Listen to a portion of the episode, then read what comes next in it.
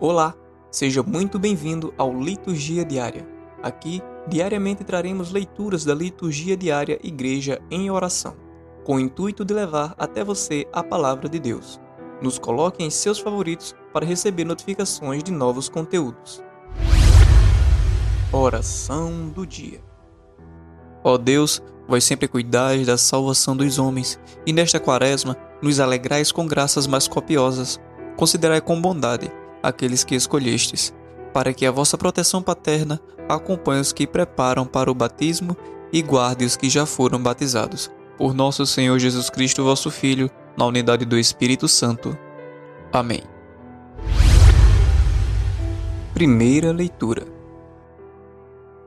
Leitura da profecia de Ezequiel, capítulo 37, versículos de 21 a 28. Assim diz o Senhor Deus: eu mesmo vou tomar os israelitas do meio das nações para onde foram. Vou recolhê-los de toda parte e reconduzi-los para a sua terra. Farei deles uma nação única no país, nos montes de Israel, e apenas um rei reinará sobre eles. Nunca mais formarão duas nações, nem tornarão a dividir-se em dois reinos. Não se mancharão mais com os seus ídolos e nunca mais cometerão infames abominações.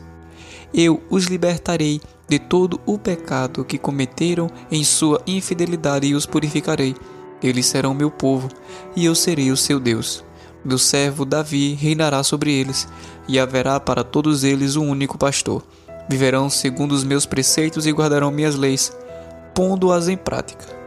Habitarão num país que dei a meu servo Jacó, onde moraram vossos pais. Ali habitarão para sempre, também eles com seus filhos e netos e meu servo Davi será o seu príncipe para sempre. Farei com eles uma aliança de paz, será uma aliança eterna, e os estabelecerei e multiplicarei, e no meio deles colocarei meu santuário para sempre. Minha morada estará junto deles, eu serei o seu Deus, e eles serão meu povo. Assim as nações saberão que eu, o Senhor, santifico Israel, por estar o meu santuário no meio deles para sempre. Palavra do Senhor. Salmo responsorial. Salmo responsorial, Jeremias 31. O Senhor nos guardará qual pastor a seu rebanho. Ouvi nações a palavra do Senhor e anunciai-a nas ilhas mais distantes. Quem dispersou Israel vai congregá-lo e o guardará qual pastor a seu rebanho. O Senhor nos guardará qual pastor a seu rebanho. Pois, na verdade, o Senhor remiu Jacó e o libertou do poder do prepotente voltarão para o monte de Sião, entre brados e cantos de alegria, afluirão para as bênçãos do Senhor. O Senhor nos guardará qual pastor a seu rebanho. Então a virgem dançará alegremente, também o jovem e o velho exultarão. Mudarei em alegria o seu luto, serei consolo e conforto após a guerra.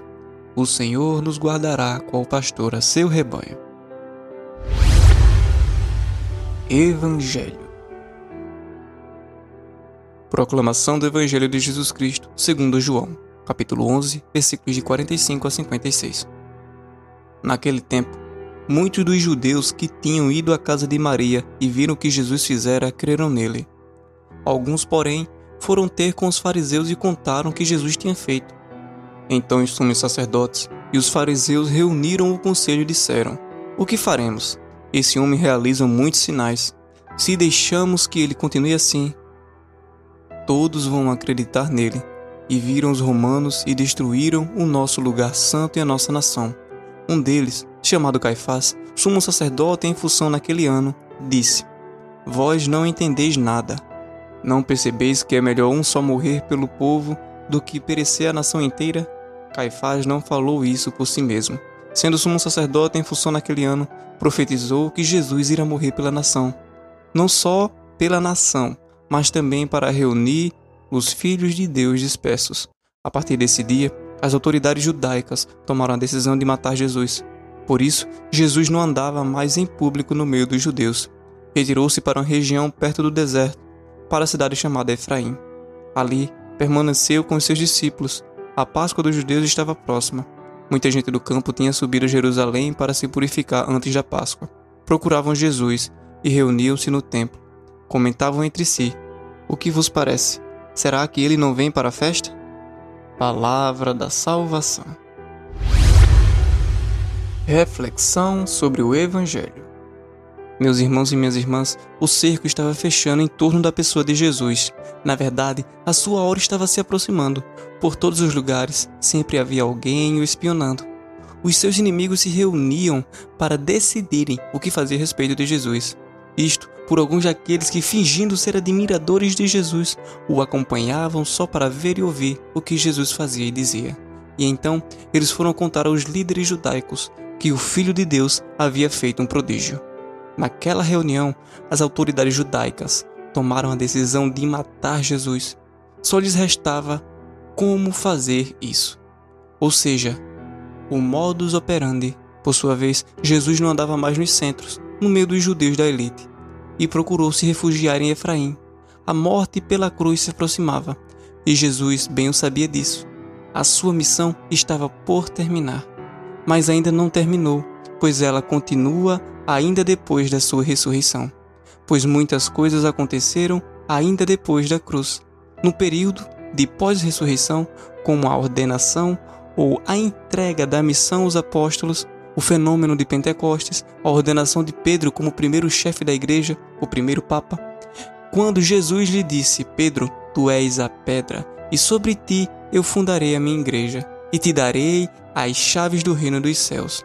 Então, a missão de Jesus não terminou na cruz, por dois motivos. Primeiro, depois da ressurreição, ele continuou ativo e presente principalmente aos discípulos esporadicamente, dando-lhes as diretivas necessárias. Em segundo lugar, a missão de Jesus continuou com os apóstolos e continua até hoje, por meio da igreja atuante, e continuará sempre, até o fim dos tempos, conforme prometeu o próprio Jesus Cristo. O mundo de hoje não quer ouvir a palavra da cruz.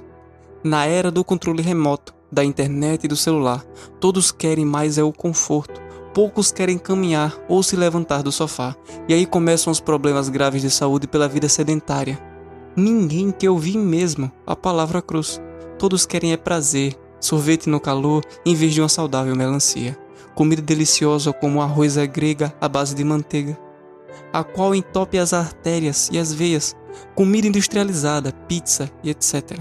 E como sabemos, tudo isso nos deixa muito mal de saúde.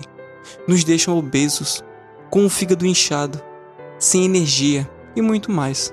Vamos deixar de lado agora os erros crimes e pecados dos judeus e vamos focar em nossos pecados. Primeiro, fazer uma boa confissão, zerando nossos pecados e a partir daí recomeçar tudo de novo, dando início a uma vida nova.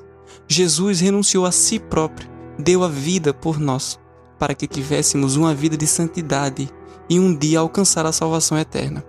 Tudo ele fez por amor a nós, tudo foi feito pelos bons e pelos maus, sem nenhuma distinção, ao contrário, nós só buscamos fazer o bem aos bons e principalmente aos nossos amigos, ou simplesmente por interesse, visando um retorno. Você reparou que Jesus não realizou nenhum milagre em benefício próprio? Ele bem que poderia ter impedido que os soldados chicoteassem, poderia ter impedido que pregassem-o na cruz, enfim, que o matassem. Caríssimas e caríssimos, é por isso que para seguir Jesus temos que renunciar a nós mesmos e pegar a nossa cruz. Qual é a sua cruz? Fica com Deus e lembre-se, tudo isso vai passar. E este foi mais um Liturgia Diária. Não esqueça de nos favoritar. Espero você na próxima.